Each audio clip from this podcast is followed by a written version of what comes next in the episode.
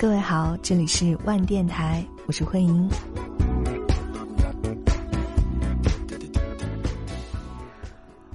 我做电台已经有四五个年头了，一直都是属于那种埋头苦干、自己钻研的类型。有时候会遇到一些听众问我说：“哎，我也想做电台节目，我需要什么样的硬件或者软件？啊，或者是想要做一档好的节目，我需要有什么条件吗？你那么多期节目，灵感都是怎么来的呀？等等之类的专业的或者是纯粹出于好奇的问题哈。其实呢，对于电台节目的录制，我觉得自己依然是处于一种，当然不能说是初级的阶段。”呃，但是是一种探索的阶段吧，还有很多的困惑和不足。比如，我很害怕采访，我录音的速度非常慢，我有时候会缺乏灵感，产出不了令自己完全满意的内容。我不知道和我一样的从事电台主播的同行，他们会不会和我有一样的感受。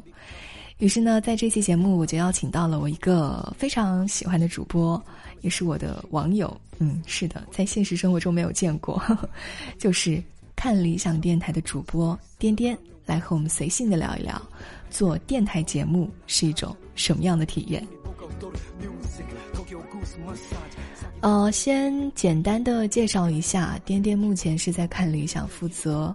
看理想电台板块以及一百个职业告白这两档音频节目，在他的电台节目当中，他采访过很多的嘉宾，而我呢，嗯，相反是一个接到采访任务就会发怵的人，所以聊天就从采访这件事情说起。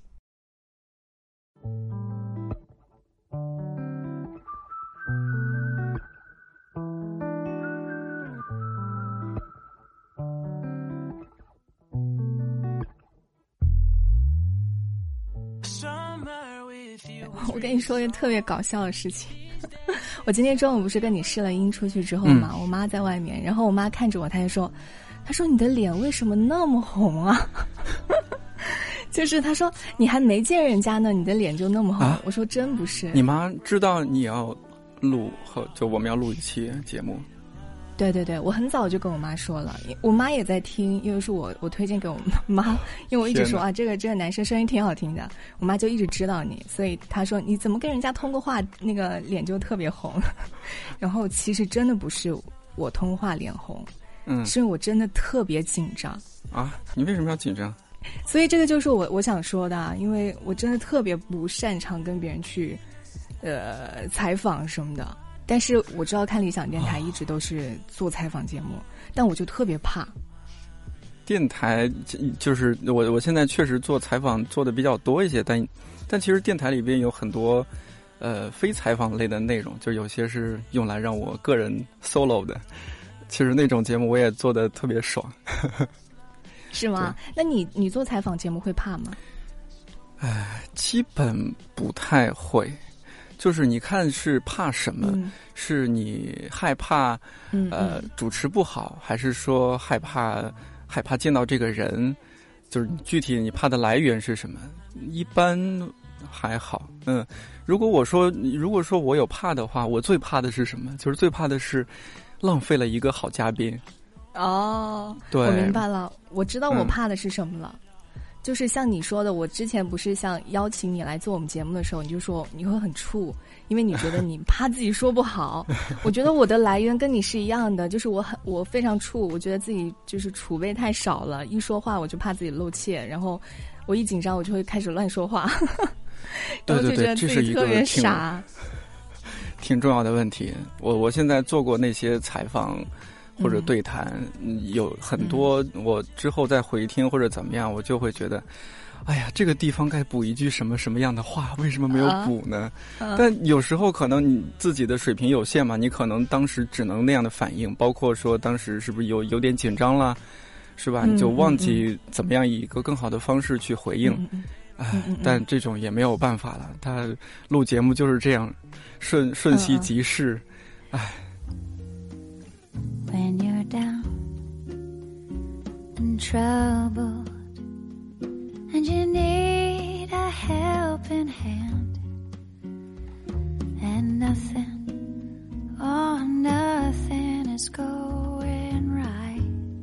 其实我跟颠颠两个人，我们之前聊过的时候，就微信聊的时候有挺多相似的地方。比如说，我们都不是学播音主持出身的，对。然后我们都是学语言学的，颠颠是日文，我是英文。但是我是真的因为英文太差了，我觉得我靠这个吃不了饭，才开始播音。所以你是为什么会机缘巧合就说我就开始播音了？就除了在大学的广播站，那出了出来之后，有想过说我要靠靠播音吃饭，是是什么样契机和时候的事情？啊，天哪！我觉得我今天要说的很多内容，应该都是第一次说，是吗？因为以前你都是采访者，就今天可能要多说一下自己的故事，身份有点小采访者，对。然后平时可能也不太会和别人说这些。你可以挑一点你觉得 OK 的说就行了。对，呃，没有什么秘密了。哦，我以为会有什么小秘密。不会有什么小秘密啊，活得还是比较光明磊落的。就是我们是不是都有共同的经历？就是都在大学广播台待过，对吧？是。呃，对，这是一个还挺重要的经历。包括 DY，就我那个同事 DY，他也是。这个就是我我觉得会培养一些基础的一些对他的兴趣爱好什么的。然后。其实，因为我我学学日语，但是我从来没有想过去做翻译什么的。一方面是自己学习成绩也很差，哎 哎，但是但但是我口语很好的，我口语很好的是吗？对，一般都是那个你你到现课堂上读课文的人啊。啊，你到现在日文还还比较熟练吗？还是说就丢的也差不多了？已经丢的差不多了啊，但是基本非常基本的、非常日常的一些，就就还好，就还好。对，我是属于比较敢说的那种，呃，口语还不错，但是呢，考试能力差一些。嗯嗯，对，差不多，真差不多，是吧？对，然后那后来出了呃电台的话，呃，就是在学校去做这些事情，算是培养了一个基本的兴趣，觉得哦，原来这个事情真挺好玩的。呃，虽然在学校里面你是一个处于骚扰大家的状态，好像我不知道会不会每个学校的广播台都不太招人待见。尤其是如果一个学生他住在住的那个宿舍楼旁边就是广播站的那个大喇叭的话，啊，对对，他会要求关掉，他会要求学校把那个关掉，是吧？对对对。但是对我们自己来说，一方面自己很喜欢嘛，再一方面就你在学校做了这样的尝试，就会多想一点，觉得，哎，将来是不是可以做这样的事情？呃，但是其实没有很执着。呃，我我还有点执着。呃，但我其实有点曲线救国，我不知道你是怎么样。你是大学毕业之后就直接做你刚刚说的进入湾，然后我没有，没有我我是真的是我最开我大四的时候很执着，后来大四自己去找了广播电台实习了三个月之后，他需要有一个笔试，就是考笔试，我的笔试完全不懂，因为我也没学过，我自己也没有这个概念，所以就没有考进去。然后也是，就可能有大半年的时间是从事别的工作，是后来才就比较巧合投投简历投进去的。哦，那你当时是怎么怎么叫曲线救国的？我是我我在大学还是明确一点，就是我觉得将来自己会对教育或者传媒方向的工作比较感兴趣。呃，因为我大学我我我读的是交大嘛，然后整体是一个非常工科的一个气氛，但是我我自己喜欢的完全是偏文科方向的一些事情，然后觉得自己能够发挥所长，也是在可能教育啊、传媒这一块儿。呃，但我毕业的时候，因为我当时考北外失败了，目标定的太高，考研究生的时候，对考研，对失败了，然后就很仓促的找了一份比较理工科的一个。工作就是你可想可可以想见的那个地方会是很多的男生，然后整体是一个非常直男气息的地方。呃，虽然我并不弯，但是我也并不是特别喜欢这样的地方。对，是，对，然后，但但是但是我先签了这个地方，呃，签了工作之后，就当时还没有毕业嘛，就签了，就心里会踏实一些。嗯，然后就想，反正闲着也是闲着，但我心里还有一颗主持梦。然后正好我。呃，在电台也同时是学校里边的一个学长，他在呃成都电台那边工作，他就他也很传奇的，他学化学的，然后但很厉害，就很有天赋。他在成都电台就正式工作，然后我就去找他玩，然后说，呃，有有没有一些实习的机会？我还是很很喜欢这一块儿，在学校也多少有些接触，因为我们都认识嘛，也了解。对，他就说那我这个频率是一个一个比较新新做出来的小频率，你先过来试试看。哦，然后就去成都了。对对对。没有，我读书就在成都的交大，不是上海交大。我以为是上海交大，我本来还想说不是上海交大。好吧，好吧，弄错地方了。是成都，它叫西南交通大学。哦，好好，西南交大。对对对。然后就当时就他介绍认识了他们那个频率的总监嘛，就就嗯了了解了一下大基本的情况，呃，但是运气很好的是，呃。就总监可能觉得也还不错，你就那你在这边就先写编一下稿子呗，就那种特简单的快讯的稿子。嗯啊，可能就像当编导一样，先做做编导工作。嗯嗯，对对对对，他就是那种呃很短的新闻，然后你把它语言做得更简洁一些，相当于一个比如说正式节目每十五分钟一拍，然后中间广告结束了之后插几条快讯。明白。啊。成都是一环路什么堵车了是吧？三环路出车祸了，这对对对 对对类似也有一些可能可能社会新闻、娱乐新闻之类的，对。但更幸运的是，呃，我刚去那实习，我不知道还有没有一个星期，可能也就两三天。正好我那个学长，呃，他是主持晚高峰节目的，呃，然后他突然要来北京出差，然后频率总监就和我说，他他出差了。呃，你要不要去帮他带一下节目？呃，当时学长他是有一个女搭档嘛，呃，他们一起做就很轻松的那种呃晚高峰节目。我年轻啊，真是太年轻了，就初生牛犊不怕虎，说那 OK 啊，没有问题啊。嗯嗯嗯，就非常轻松的一个心态去和那个姐姐一起呃做了一期晚高峰，呃。第二天，总监就和我说：“我们找个小黑屋聊一下。”然后，然后觉得你做的很好。嗯，对，差不多这个意思。然后找了一个小黑屋，他大致聊了一下，说知道你已经签工作了，好像听说还签的不错。呃，但是呢，昨天做了节目，我们都听了，觉得你的……啊，这儿这样说是不是太大言不惭了？呃，但确实不会不会。但确实，总监的原话，他说：“对，呃，觉得你节目感很好。”要不要考虑来我们这儿，呃，做做电台主持人啊？啊，对，这个其实呃，我我我当时心里其实有点纠结，呃，因为他开的薪资非常低嘛，一一千多块钱，对，特别低，嗯。所以，所以你最后还是选择了这个电台的工作。对，但我纠结了一个星期，好，好像也没有一个星期啊，不到一个星期。呃，我我就好好捋了一下自己的过去二十年出头的人生经历，嗯，觉得自己可能还是更适合，就是你既然有这样一个很好的机会，虽然他确实工资太低了，嗯，呃，但是能够做自己喜欢的事情，钱吧，当然也很重要，但是好像一千多块钱也勉强可以活得下去，那就对，反正就总之把那边就毁约了，然后还交了违约金。然后就，所以违约金很高吗？两两三千吧，我记得当时对我来说还挺高的，就特别不好意思的给我妈打电话要钱。我说，大致是这样的情况。好在我妈还比较理解和支持我。对对对，其实我觉得这种心态只有在刚毕业的时候才会有，就是好像完全不看重钱，我就喜欢这个东西就去做。也也没有完全不看重钱，如果完全不看重钱的话，就不会纠结了。对，就相对来说嘛，就是钱和理想之间，你可能会稍微再偏重一点一点梦想这方面的因素。没错，哎，这时候就觉得真是性格决定命运。嗯嗯，就性格就是你是一个按照自己兴趣爱好走的一个人。哎，就反总之就就这样了，嗯。所以到了到了传统电台出来之后，就就直接就到。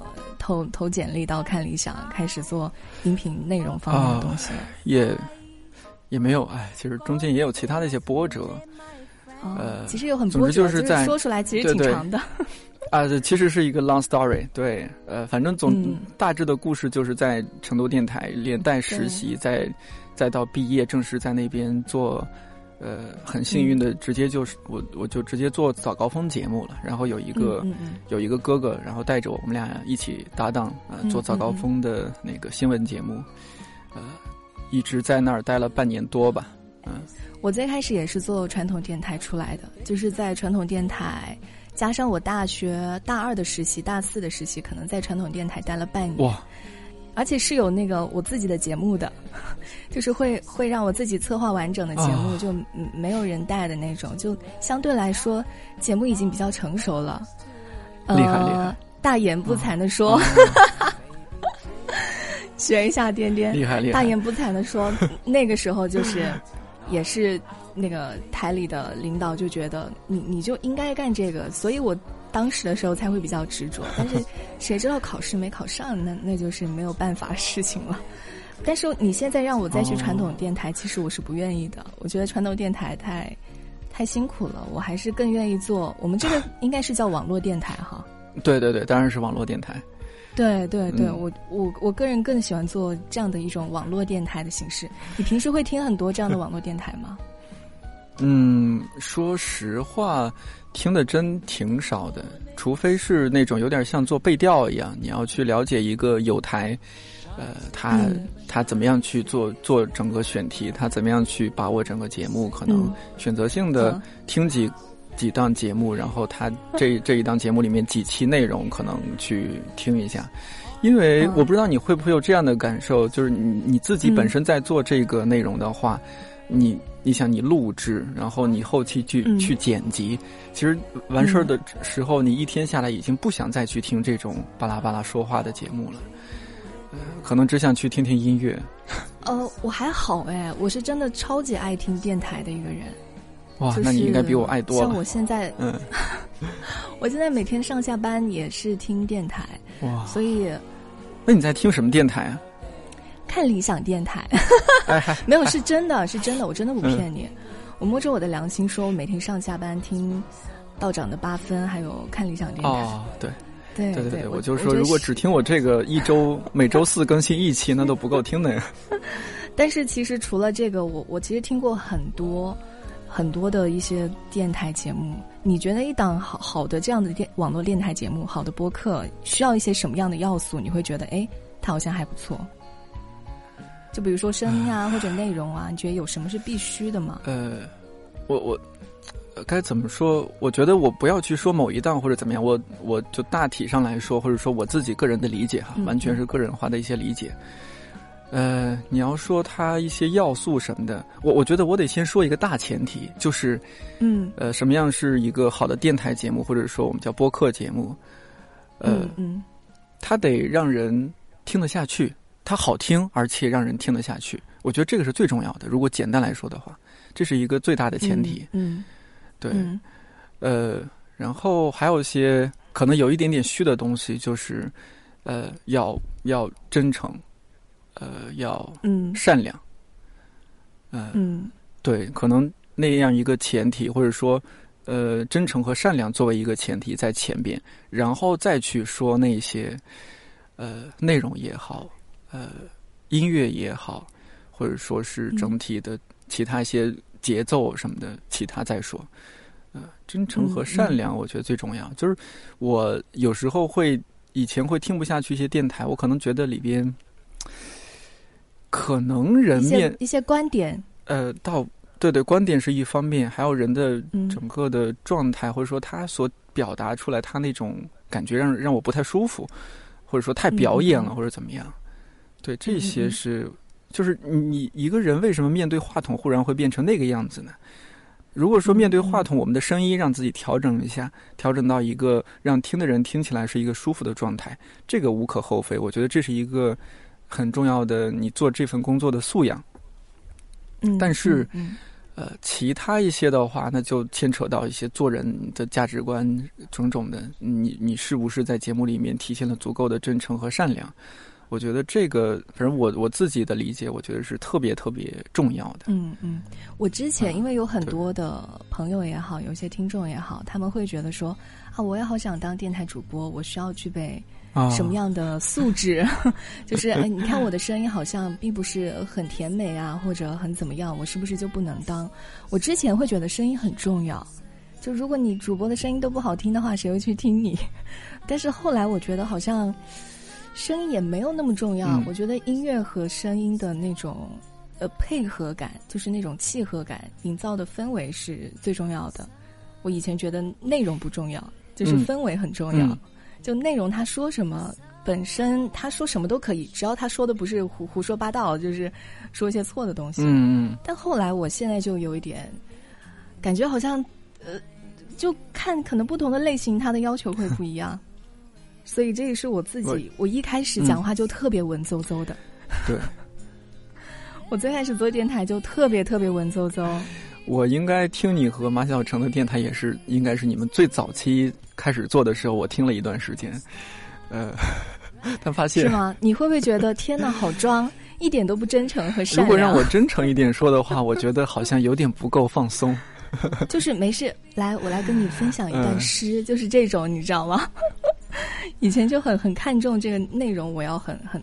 很有文采的感觉。现在我觉得这个都不是特别重要的东西。呃，对，其实这些我也不是说，嗯，我我觉得我也是在做节目过程当中自己去不断不断总结。比如说，可能我刚刚真诚和善良说的有点虚，有点空，我可以给大家说的具体化一些。什么叫做节目的真诚和善良？呃，就是说，你面对一位嘉宾，你是真诚的对待他的，你也是真诚的对待。呃，将来会听到这期节目的人的，然后他怎么会体现你的真诚与善良？就是，呃，你采这个嘉宾之前，你你当然要做充足的准备功课，你得了解他是吧？他是出过什么书，还是出过什么音乐作品？啊，然后他的他有什么不可以触碰的点？啊，或者说有可能在这期节目中触碰的点？嗯，然后。呃，他可能会和你，甚至是会和听节目的大多数人有不同的观点。呃，你你是不是可以做一个选择，让他在节目中表达或者不表达这种观点？呃，是不是需要一定程度上需要给嘉宾一些保护，或者说是听的人一些呃保护？呃，然后呃，你对面坐着的这个人，他的其他一些，比如说他是不是呃。LGBT 友好啊，种种的，啊，嗯，这些你也要考虑在里边，然后，嗯，你还得想说这期节目放出去会有什么样的人有可能听到，呃，是不是要要注意不要有脏话呀或者什么的，嗯嗯，其实像很多你现在的一些总结也好，心得也好，应该也是在你就是不断做节目当中自己总结下来的。对，就不断做节目，不断会感受到。这个过程，你你觉得你花费的时间长吗？就是做电台开窍的过程，你觉得长吗？还是说，我觉得我现在还没有开窍？很长，我现我觉得我现在也没有完全开窍，只能说可能有打开一点点，一点点裂缝。嗯，好像大致知道哦，这个事情是怎么回事。呃，但是还没有完全开窍。也许我今天和你说的很多的想法，一个月后或者半年后，嗯，可能会完全不一样，也是有可能的。我我觉得这个非常的正常，而且我会蛮希望自己想法跟以前不一样，就是人有改变是一件，对，就是是一件特别好的事情。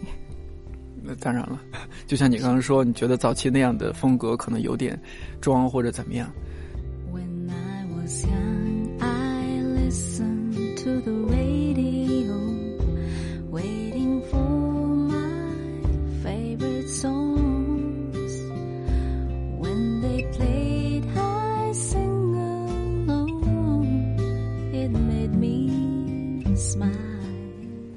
像我们每一周是做两期的样子，每个人做嗯两到三期，两到以前是两到以前是三期，后来变成现在是一到两期，加上有很多的工作要做，有时候真的没有那么多的灵感以及那么多的时间，我来构思一个对。一个完全那样的一个东西，你会有这样的困惑吗？就是我好像没有灵感，我不知道我要做什么，我也不知道该如何来写稿。呃，这种也会也会有，但是相对相对倒是比较少。就是比如说一个选题出来，嗯，不知道该怎么写稿，那是因为你不了解它，你不知道这个选题该怎么呈现。嗯，这种情况一般是集中在，比如说我我一九年做了一档新节目嘛，叫《一百个职业告白》，就是采访不同职业的人。那有些人我完全不知道他在他的这个职业里边他在做一些什么事情，呃，包含什么内容。嗯嗯嗯，比如说，比如说什么单口喜剧啊，我有看。哦，对，那个有看，对对对，像那一期采访周奇墨，嗯，对，对，像那个我我之前也说实话也不太了解的。那为了做那期节目，那那就要去了解哦，这个单口喜剧这个这四个字可以链接出来有哪些内容啊？那发现哦，对对，之前有那个了不起的麦瑟尔夫人，呃，还有单立人喜剧他们这样一个组织机构，然后种种的一些视频、音频、文字资料，包括国内的、国外的，呃，大致这样整个都全部都看一圈之后，就会知道哦。原来是这么回事，还挺有意思的。那这个时候，自己的一些基本的了解也有了，然后对他的好奇和热情可能也燃起来了。呃，再去写这个文案，那可能只是说你写好了再去修改的问题了，而不是说你完全下不了笔的部分了。嗯，但是其实有这样的一个一个采访对象，比如说我知道我今天要采访谁，或者上面给了我一个任务，说我我要做什么主题，其实这个还还行。还比较容，就是相对来说比较好操作。就我不要再去想我该做什么了。就我的瓶颈就是，我每天都不知道我应该要做什么，我的灵感从哪里来。哦，你你是说就是不知道这个选题是怎么来的？对，我完全不知道这个选题，下一期选题我我要做什么选题，就这样的灵感。因为颠颠也有一些一些个人的节目，我我印象最深的，就应该是我听的最完整的就是什么。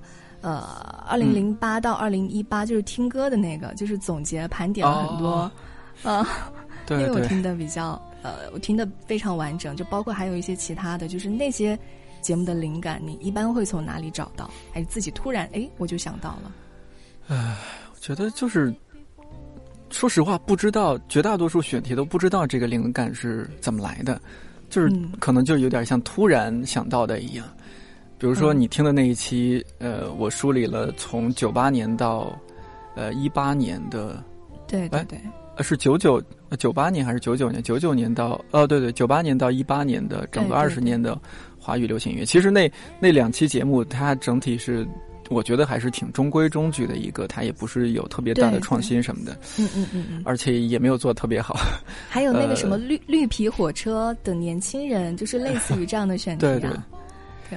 对我这些就是你像流行音乐那个，我是我是自己觉得我想有有一些表达，呃，我觉得到年底了，可能是不是适合做一些总结类的一些节目？而自己平时听歌啊什么的，我觉得哎，音乐是因为我们声音媒体的话，音乐是最好呈现的呀，最方便呈现的。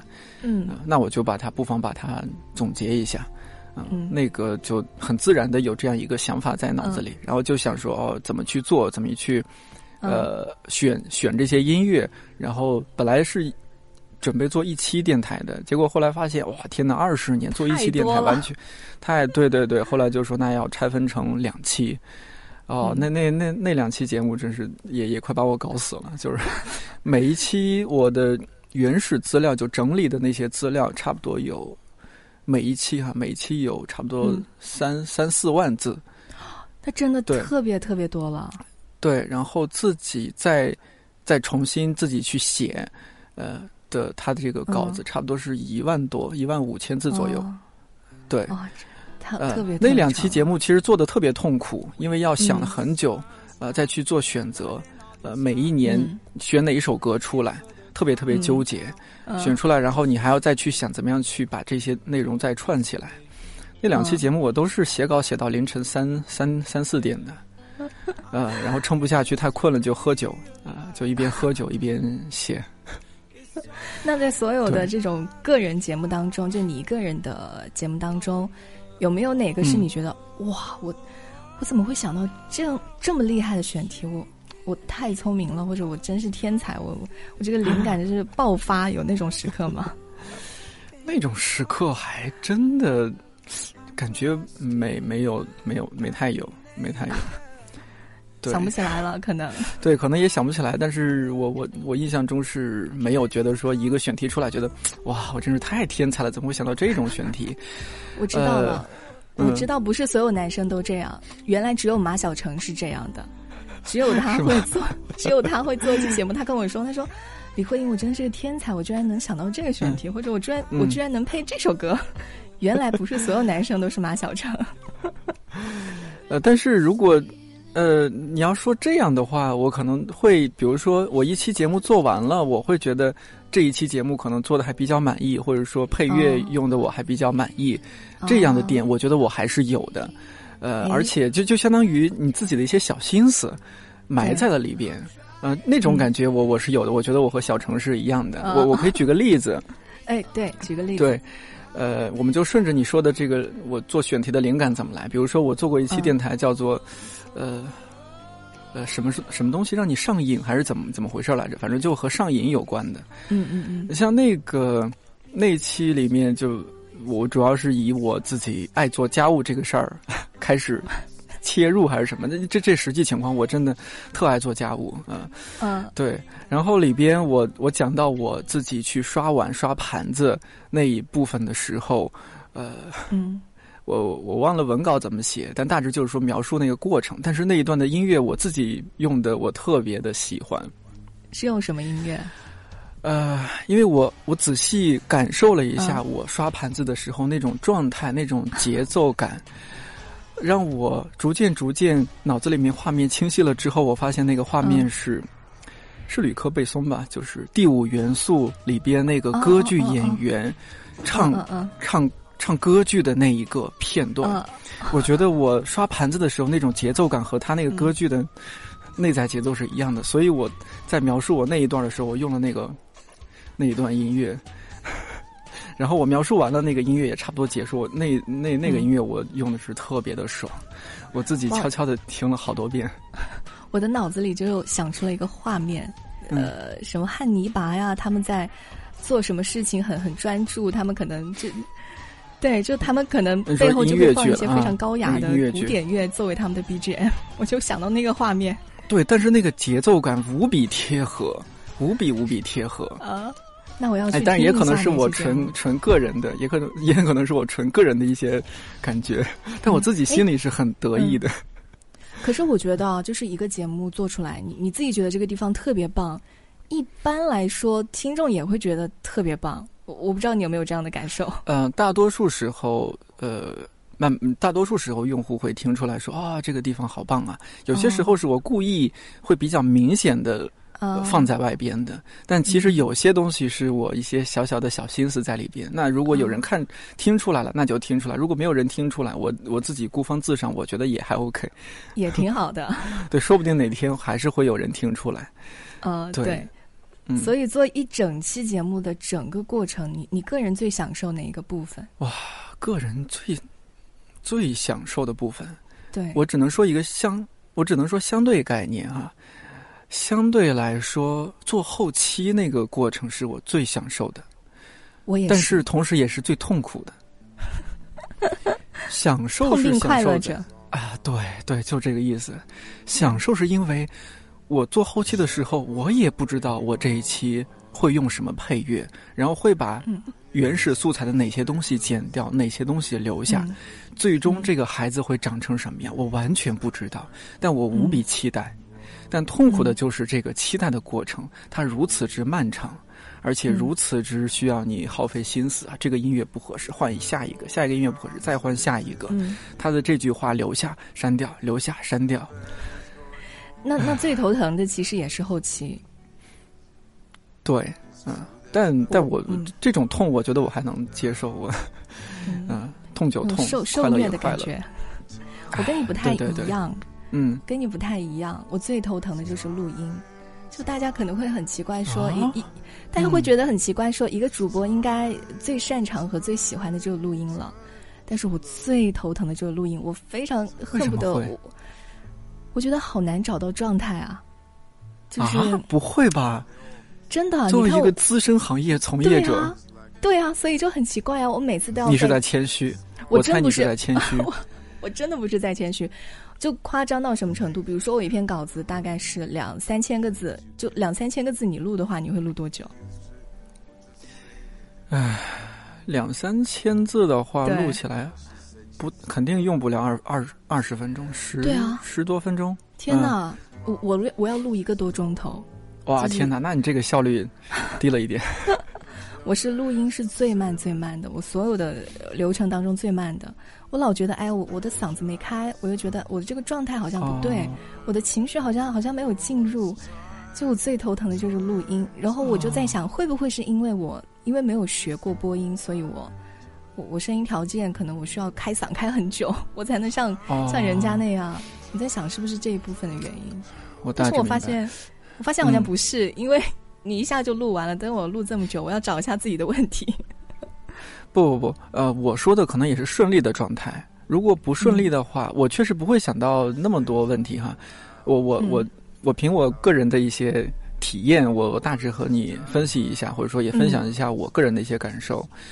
呃，当然会出现这种所谓的觉得嗓子没有开或者状态不对这种情况，然后也当然不可能每一次两三千字的稿子我都是那么快的录完。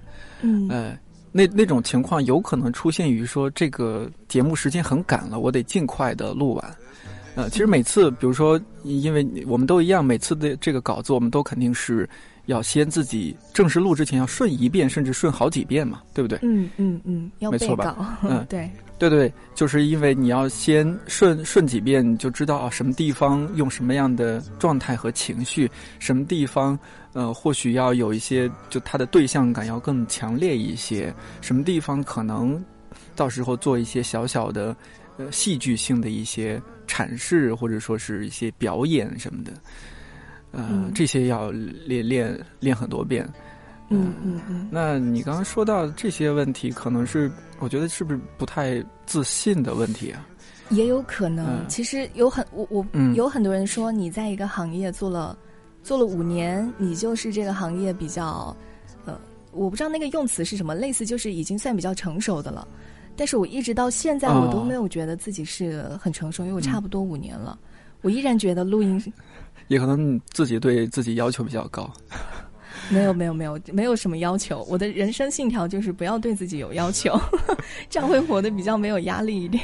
对自己有要求的人，从来都是和别人这么说：“我对自己没有要求了。”我唱就是也有可能是。自自我调节的一种话吧，可能内心里还是会暗暗的跟自己较劲的那种那当然，嗯，弗兰妹子，我觉得你还是会嗯很要强的。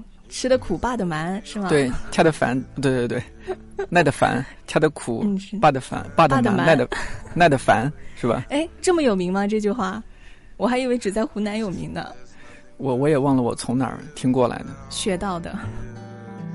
It's time, time, time, and it's time, time, time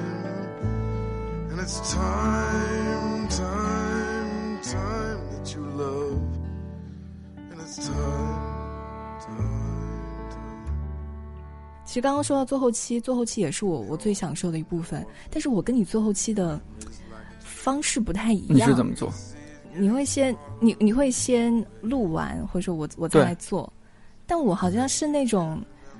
用剪辑的那种想法去去写稿，然后来做的那种。就是我在写完边写稿的时候，我会边就把我的配乐已经已经配好了，我会在下面标注这个我我用什么配乐，我是什么大概的语语气是什么，我是这样，所以我写稿其实会慢一点，但是我后期会非常快。哦，是这样子的。嗯，那我们确实不太一样。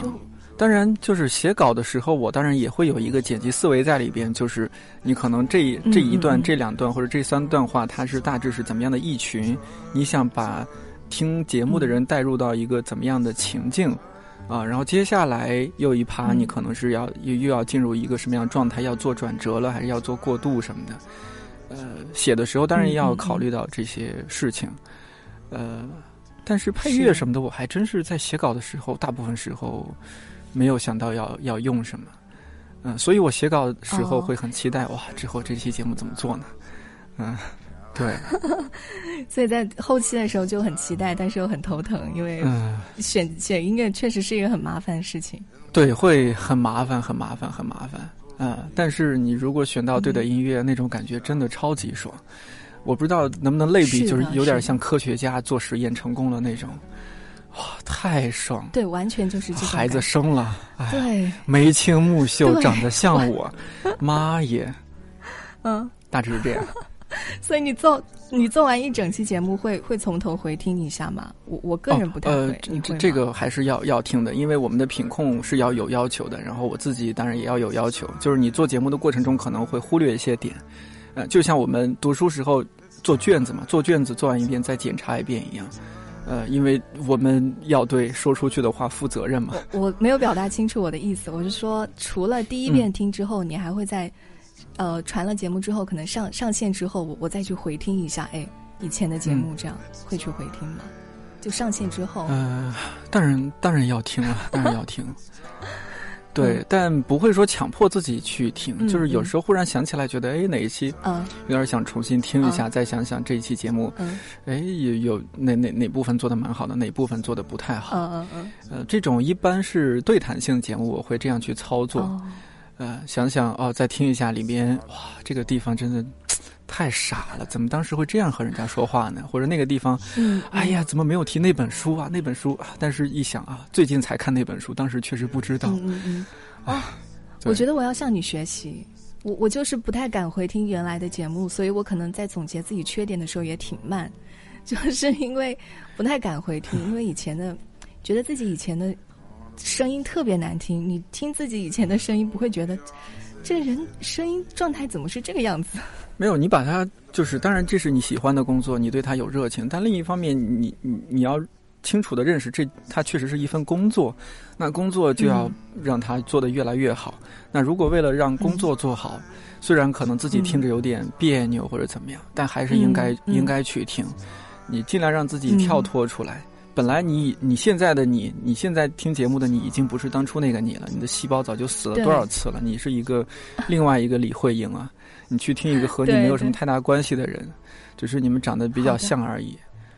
好的，哎呀，我要回回，待会儿下节目我要怒补一下自己以前的节目。我我是很怕听到自己声音的人。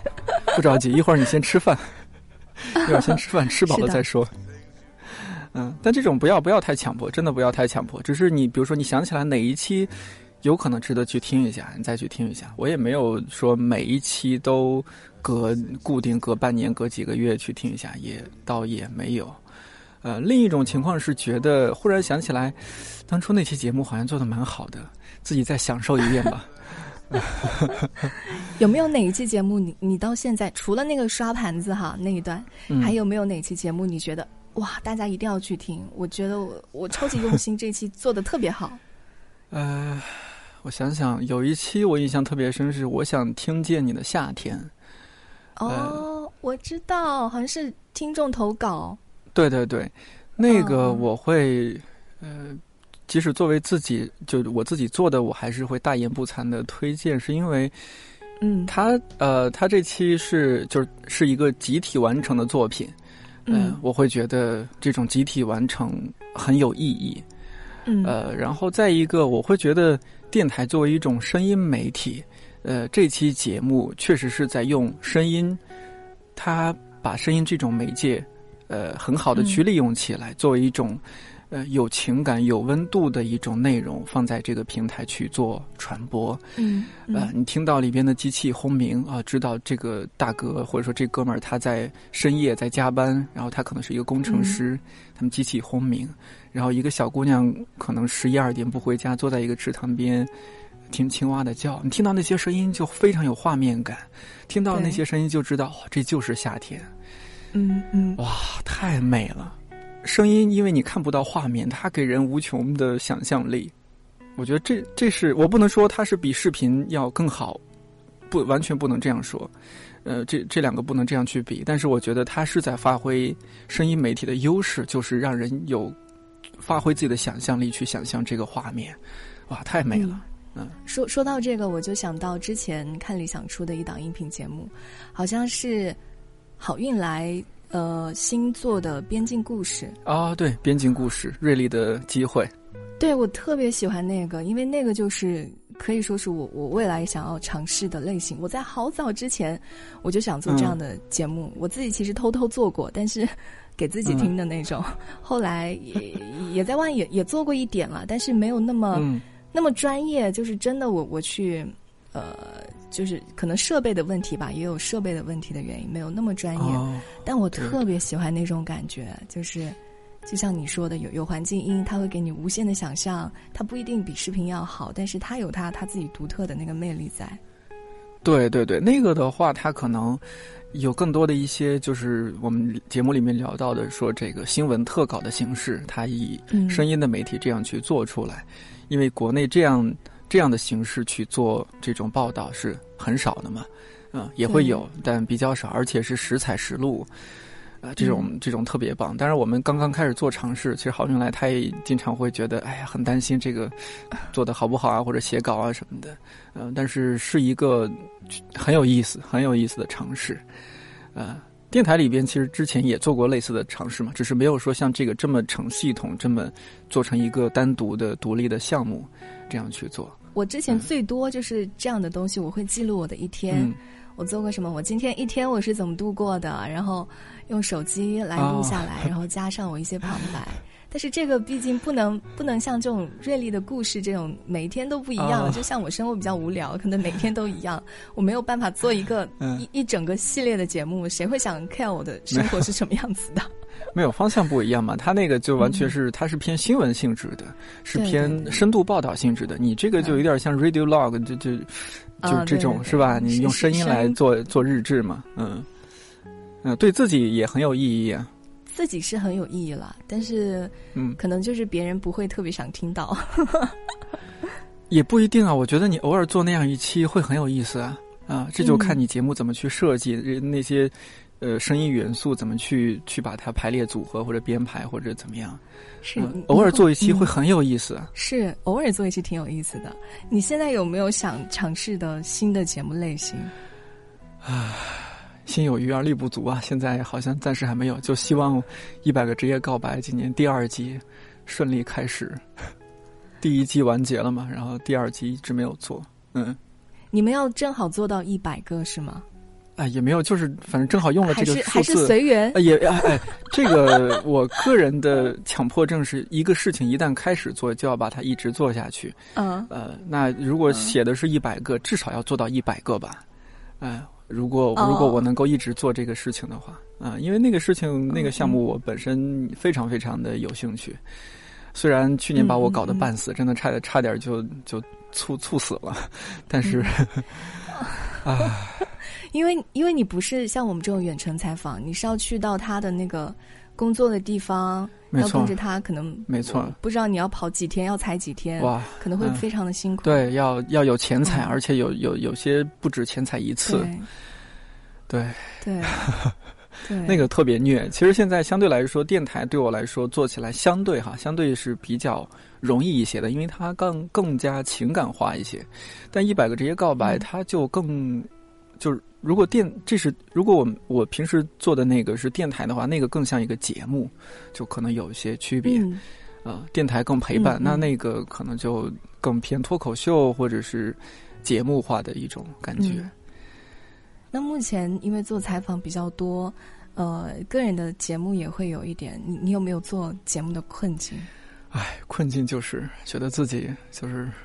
越采访的多，越觉得自己就是你刚你刚开始也说过嘛，觉得自己无知啊、浅薄啊什么的，啊，你有时候如果一个嘉宾抛一个东西，你接不上话什么的，真的很尴尬，内心会非常惭愧。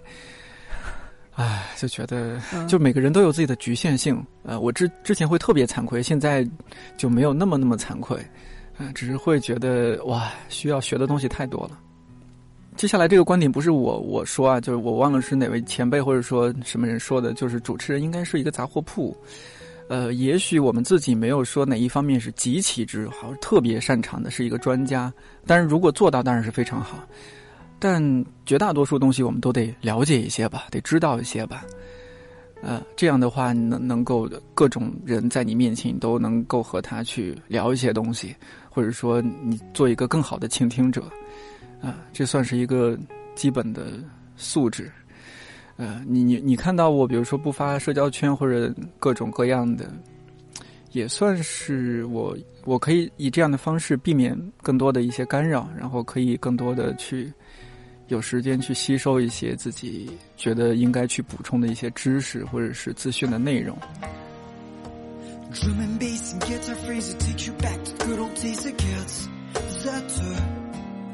Galila, we're always on Seaside LA. I won't forget you, you two said. 남다운 never 나갔을고 동나요. We'll meet again, I'll see you friend. 내 dinner we gotta start walking again.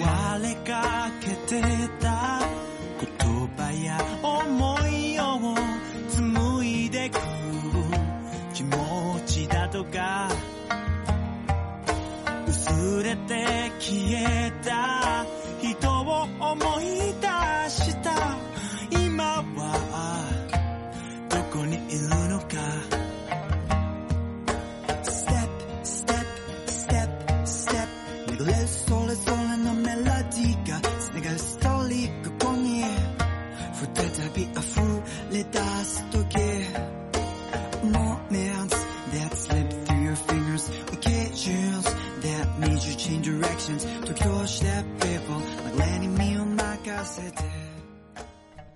这个是我第一次这么认真的来和同行聊工作方面的内容，挺开心的。确实自己摸索着做了几年的电台，就像颠颠说的吧，就开窍算不上，可能会有那么一丝丝小的体会。那像我的话，还会有一些小的困惑，也是借着节目可以和大家一起来分享和交流。也希望能够在节目当中更加的进步，制作更好的节目给大家。谢谢颠颠的分享，也谢谢各位的收听。今天的节目就到这里了，我是慧英，祝你今天愉快。